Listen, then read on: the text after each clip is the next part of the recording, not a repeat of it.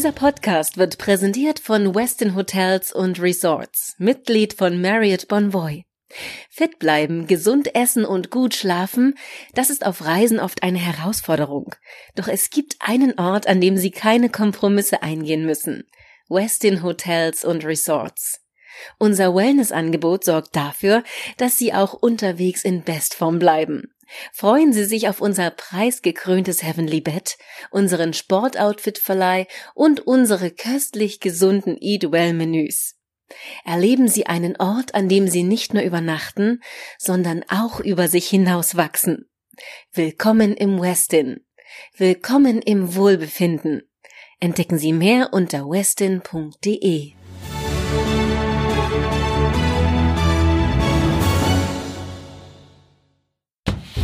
Gesundheit. Der nächste bitte. Der FAZ-Podcast. Willkommen zu einer neuen Folge des FAZ Gesundheitspodcasts. Mein Name ist Lucia Schmidt. Von dem Krankheitsbild der Magersucht haben die allermeisten schon gehört. Ebenso von der Bulimie. Binge-Eating aber ist vielen kein Begriff. Dabei ist es nach Angaben von Fachverbänden die am weitesten verbreitete Essstörung. Bei dieser Störung kommt es zu periodischen Heißhungerattacken, umgangssprachlich auch Fressattacken genannt. Die Menschen, die darunter leiden, sind meist adipös, also rundlich, dick, übergewichtig. Rund drei Prozent der Bevölkerung sind von einer solchen Störung betroffen. Frauen etwas häufiger als Männer. Das Verhältnis Frau zu Mann beträgt bei diesem Krankheitsbild aber etwa 3 zu 2. Damit ist der Anteil erkrankter Männer deutlich höher als bei Magersucht oder Bulimie. Und meistens sind Menschen im mittleren Alter von diesem Krankheitsbild betroffen. Experten vermuten, dass die Dunkelziffer der Erkrankung insgesamt aber noch weit höher liegt als die offiziellen Zahlen. Viele der Betroffenen leiden nämlich im Stillen, reden nicht darüber, dass sie solche Fressattacken haben. Und da Übergewichtige mittlerweile in Deutschland auch nicht mehr so auffallen, weil Adipositas Übergewicht zu einer Volkskrankheit geworden ist, werden sie auch nicht so häufig darauf angesprochen. Ich möchte heute mit Dr. Sabine Dornhofer sprechen. Sie ist leitende Oberärztin an der psychosomatischen Klinik Kloster Diesen und Expertin für dieses Krankheitsbild. Herzlich willkommen, Frau Dr. Dornhofer. Ja, Frau Schmidt, herzlichen Dank für die Gesprächseinladung. Ja, wir wollen heute über das Binge-Eating sprechen und ich habe es mhm. eben in der Anmoderation schon mal gesagt. Das ist ein Krankheitsbild, was sich vor allem durch Fressattacken ähm, auszeichnet oder ähm, sichtbar macht. Wie muss man sich diese Fressattacken genau vorstellen und gibt es noch weitere Symptome, die Betroffene zeigen? Mhm. Ich glaube, man muss sich das wirklich in einer ganz heftigen Intensität für die Patienten vorstellen. Also so eine Heißhunger- oder Fressattacke ist also wirklich nicht wenn ich jetzt abends eine Tafel Schokolade auf der Couch aufesse oder mein Päckchen Kekse, sondern wirklich Anfälle, in denen die Patienten völlig die Kontrolle über sich selbst und über ihr Essverhalten verlieren und wirklich große Mengen Nahrungsmittel eben zu sich nehmen. Diese beiden Dinge sind auch Kriterien in der Diagnostik, eben der Kontrollverlust und die große Nahrungsmenge und eben in kurzer Zeit viel zu sich nehmen, meistens eigentlich bis irgendwann so ein ganz intensives Gefühl der Überfüllung kommt und äh, aber auch gleichzeitig eben dann schon relativ schnell so heftige Schamgefühle, Schuldgefühle einsetzen, auch so ein Ekel vor sich selber. Eigentlich die Patienten auch nicht gegessen haben, weil sie Hunger haben, sondern wirklich wie ein Suchtpatient einen so heftigen Druck verspüren, dass sie dem nachkommen müssen.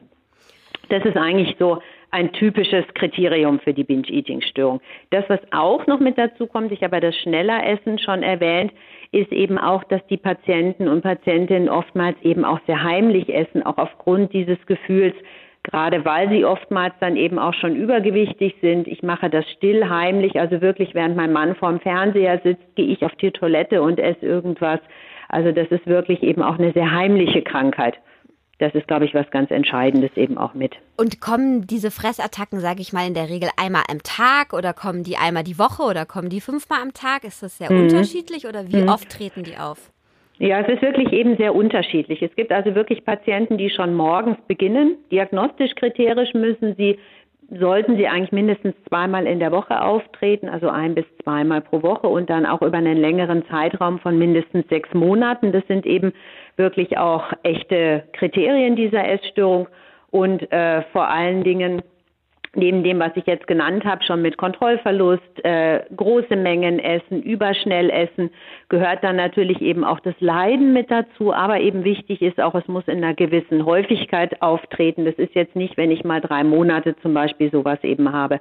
Gibt natürlich auch Patienten, die das mehrmals täglich haben. Das ist natürlich auch klar, das führt früher oder später doch zu einem ausgeprägten auch Übergewicht, weil was eben jetzt völlig anders ist als bei der Bulimie oder auch eben bei der Magersucht, gibt es kein kompensatorisches Verhalten. Also die bulimische Patientin erbricht ja zum Beispiel nach dem Essen oder betreibt sehr viel Sport oder hat dann auch andere Tage, wo sie deutlich Essen einspart.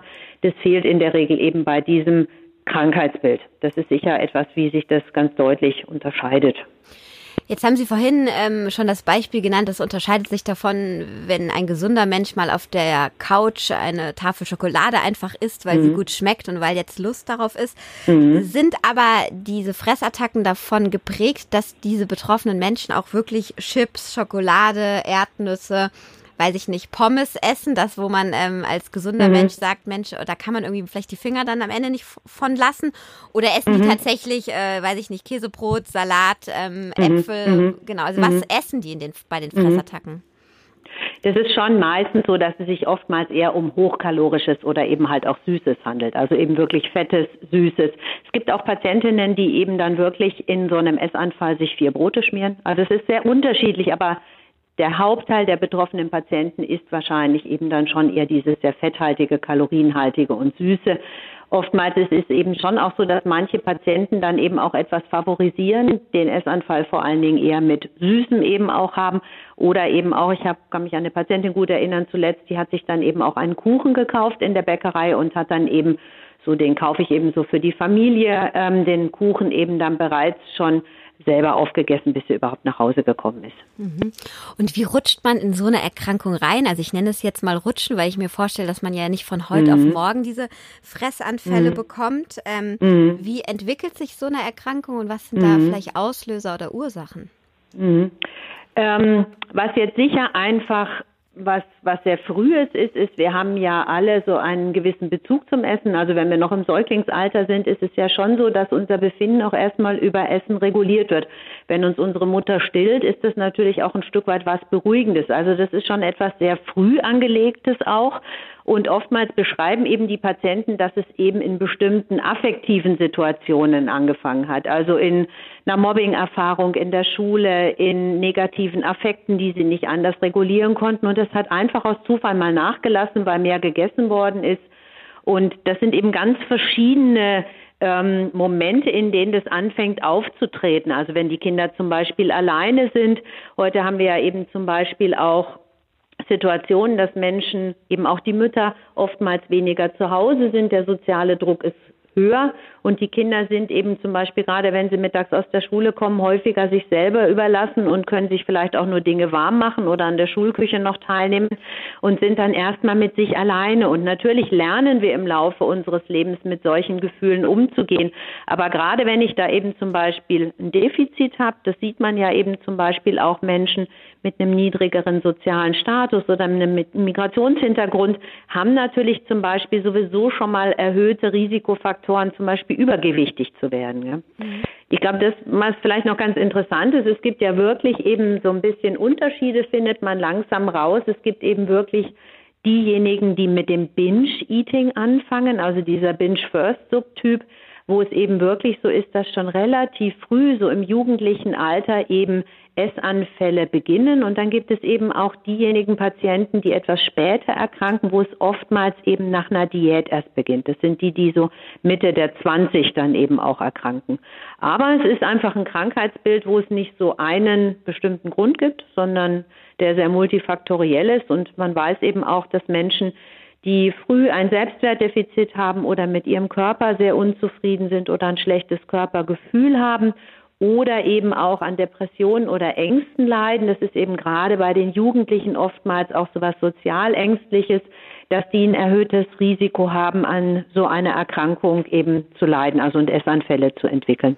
Also jetzt in dem Fall aber eindeutig hängt auch Psyche und Essverhalten zusammen, was ja auch bei anderen ja. Essstörungen durchaus auch eine Ursache sein kann.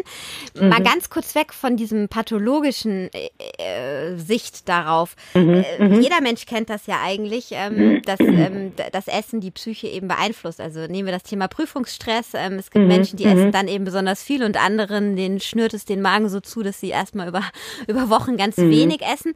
Ähm, diese Sache, dass Psyche und Essverhalten zusammenhängen, auch beim gesunden Menschen, mhm, ähm, mhm. erklärt man sich durch diese, diese Frage des Säuglings und des Stillens oder gibt es da noch weitere Gründe? Ja, es ist auf jeden Fall so, dass wir eben oftmals da am meisten noch das Gefühl der Veränderung unserer Emotionen oft erleben. Gell? Also Essen hat eben oftmals was Beruhigendes, hat was ähm, Entspannendes, hat was wo ich mich durch etwas positiv belohne für eine Anstrengung. Also es ist eben, wie Sie schon gesagt haben, sehr unterschiedlich. Es gibt ja die, denen Stress, also denen negative Stimmung zum Beispiel eben den Magen zuschnürt. Und, und das ist wahrscheinlich eben wirklich der am besten belegte Faktor, der an Essanfällen eben auch mit beteiligt ist, ist eben wirklich, dass so Affekte wie wenn ich mich zum Beispiel traurig fühle oder ängstlich oder ärger. Und natürlich ist Prüfungsstress, das heißt Prüfungsstress heißt natürlich auch eine Erwartungshaltung, heißt vielleicht eine Angst zu versagen, heißt vielleicht auch eine Angst nicht zu all dem oder mich im Grunde eigentlich mit dem gut darstellen zu können, was ich vielleicht auch möglicherweise habe an Dingen, wie ich eben sowas gut leisten kann. Und das sind natürlich alles Sachen, die dann eben möglicherweise sowas oder die das eben auch mit bedingen. Mhm. Jetzt zurück äh, zu dem Binge-Eating. Ähm, mhm. Sie arbeiten ja in einer Klinik. Das heißt, mhm. in welchem Zustand kommen denn da Patienten zu Ihnen und mit welchen Problemen oder was ist der Auslöser, mhm. sich dann wirklich mhm. an Sie zu wenden? Mhm. Ähm, genau, in welchem Zustand kommen die sozusagen? Ja, bei uns ist es ja so, wir haben erst Patienten ab 18 Jahren. Also in der Regel kommen erwachsene Patienten eben zu uns.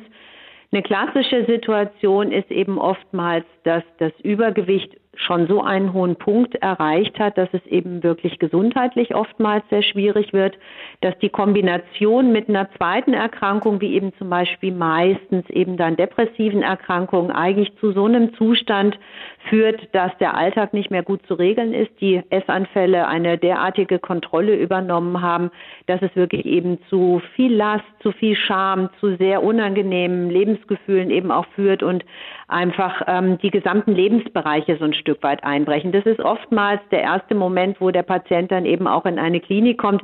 Lange versuchen die Patienten ja eigentlich da so ein bisschen im Unauffälligen zu bleiben. Und natürlich ist es schon immer so etwas, ich gehe jetzt mal davon aus, die meisten Menschen äh, wissen, von was sie zunehmen.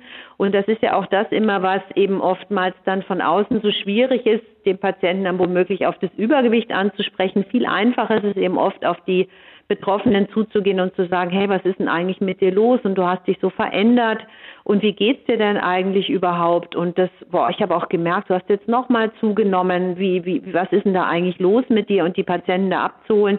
Und viele kommen überhaupt erstmal mit so einem ganz niedrigschwelligen Angebot oftmals über Beratungsstellen oder sowas überhaupt erstmal in die Therapie. Bei uns, wir erleben ja dann schon eher die Spitze des Eisberges in der stationären Behandlung. Mhm.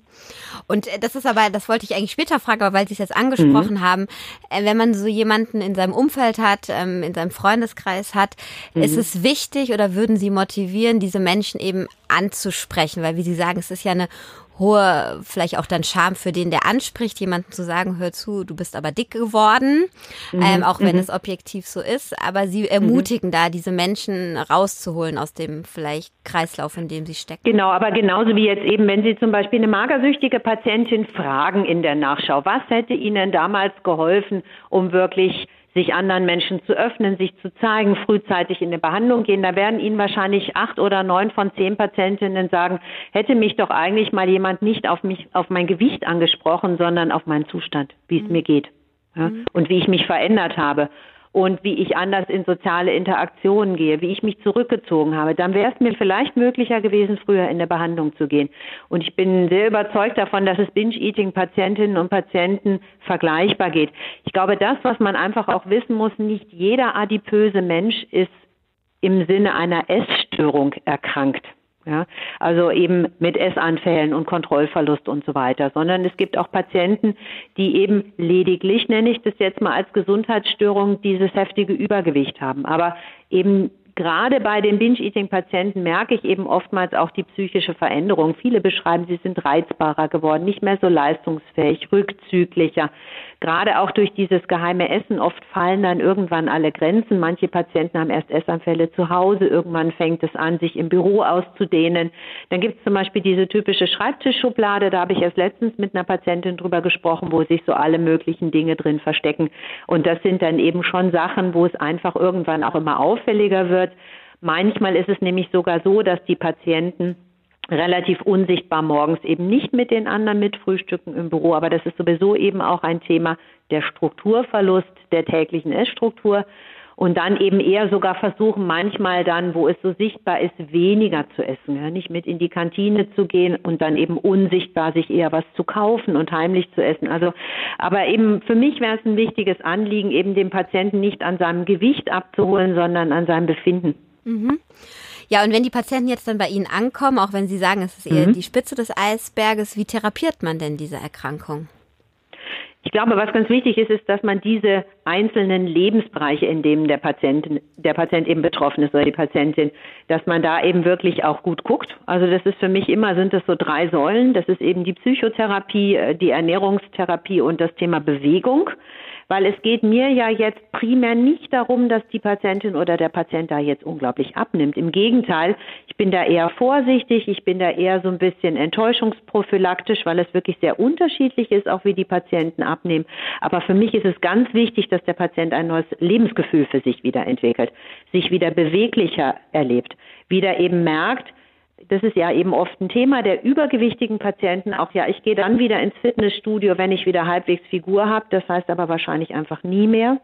Also das heißt, ich erlaube mir, mich wirklich so mit mir und meinem Körper eben auch zu zeigen in der Bewegungstherapie. Das kann jetzt Sport sein, das kann aber auch genauso sowas sein wie zum Beispiel Tanz- und Bewegungstherapie.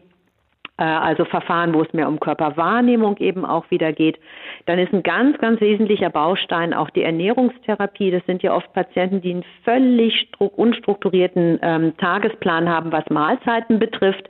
Das ist völlig aus dem Ruder geraten. Das, was dann wichtig ist in der Ernährungstherapie, ist eben wieder klar definierte Mahlzeiten zu haben, mit den Patienten dahin zu arbeiten, dass sie von allem etwas essen dürfen, also auch nicht zum Beispiel Süßes oder sehr Fettiges völlig zu verbannen, sondern eben auch in Plan mit zu integrieren gibt es natürlich auch geschulte Diätassistentinnen und Ökotrophologinnen, die da ernährungstherapeutisch unterstützen.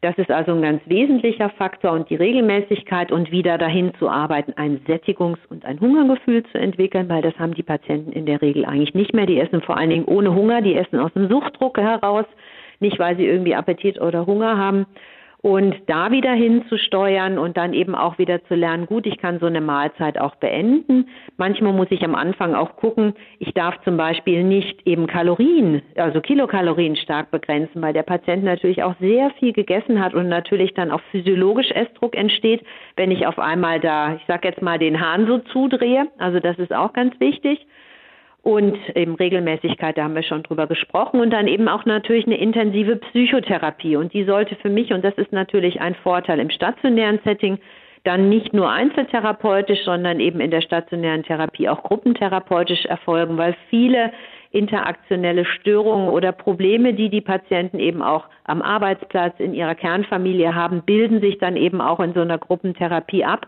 und werden damit eben auch behandlungsfähig. Und das ist, glaube ich, auch ein ganz wichtiges Element.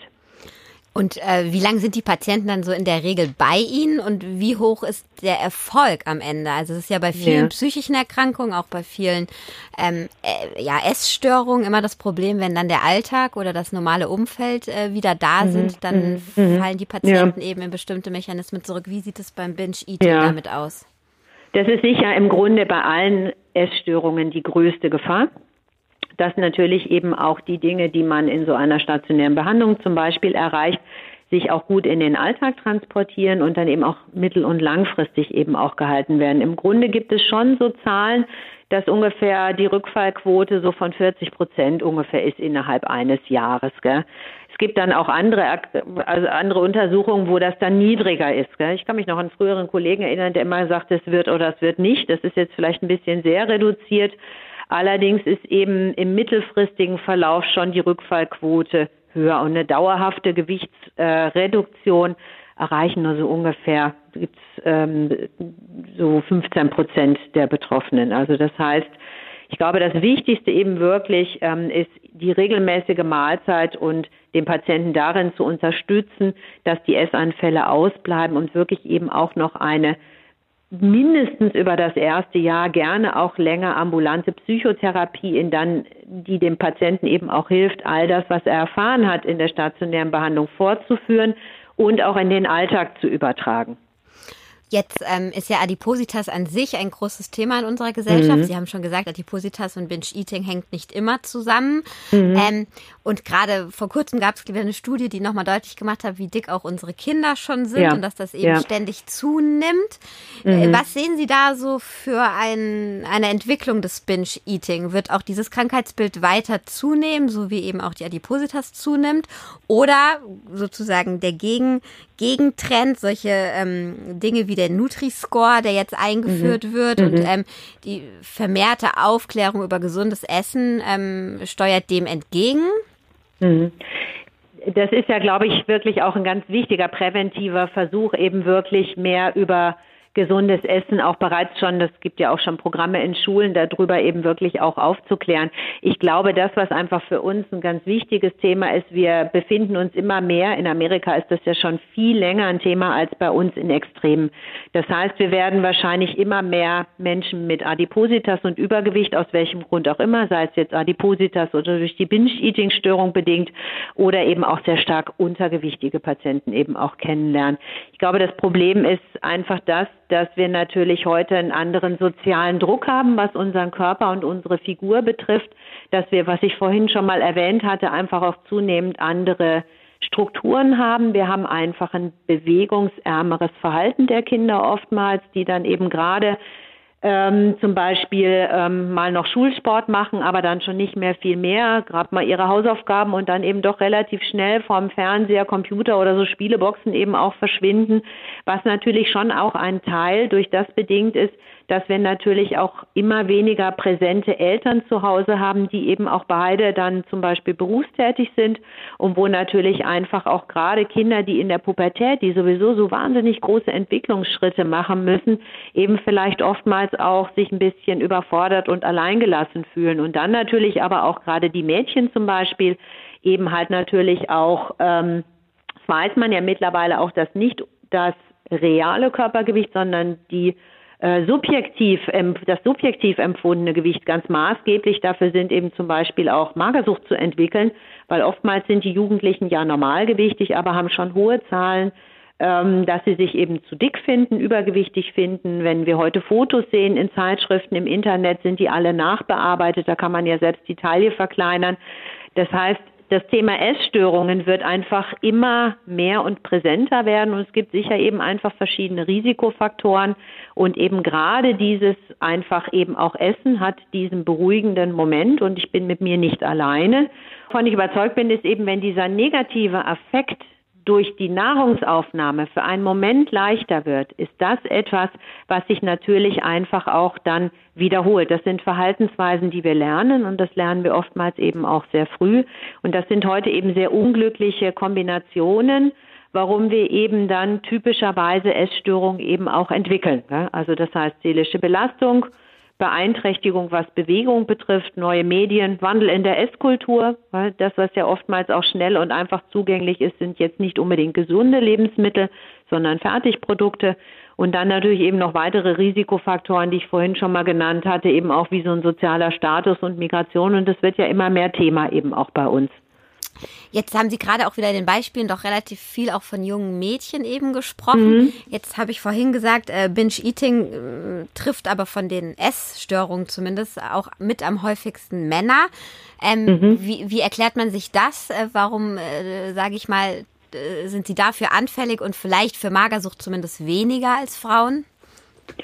Ich glaube, dass was eben hier bemerkenswert ist, ist, dass sie eben weniger anfällig sind für die Magersucht und für die Bulimie. Ich glaube, die Grundverteilung beim Binge-Eating ist eben ausgeglichener, denn bei der Magersucht steht schon sehr, sehr die Gewichtsreduktion eben auch im Vordergrund, was bei der Bulimie ja vergleichbar ist, wo dann aber kompensiert wird, während jetzt hier bei dem Binge-Eating ja das Gewicht erstmal nicht das Thema ist, sondern es geht eben wirklich um die psychische Situation, in der sich jemand befindet. Ich habe auch schon einen Patienten gehabt, mit einer Binge-Eating-Störung, wo es eben ganz klar um Stressreduktion ging durch Essen, um Kompensation von Anstrengung zum Beispiel, wenn ich dann bei einem Termin gewesen bin und sitze danach wieder im Auto und fahre zum nächsten Termin, dann sitze ich im Auto und esse alles Mögliche. Auf was kann ich zurückgreifen? Das ist eben in der Regel nicht die gesunde Vollkost, sondern eben, dass ich zum Beispiel bei einem Nahrungsmittelanbieter im Drive-Verfahren mir eben jetzt verschiedene Sachen eben auch hole und mich zum Beispiel nicht mehr auf das Essen so sehr konzentriere und dann relativ unkontrolliert einfach sehr, sehr viel auch esse. Mhm. Ja, vielen Dank, Frau Dr. Dornhofer, für das Gespräch. Ähm, war sehr interessant. Mhm. Ähm, ja, Ihnen, liebe Hörer, vielen Dank für Ihr Interesse. Wenn Ihnen der Podcast gefallen hat, dann freuen wir uns natürlich, wenn Sie auch beim nächsten Mal wieder dabei sind. Und ich sage einfach, ähm, bis zum nächsten Podcast. Gesundheit. Der nächste bitte. Der FAZ-Podcast.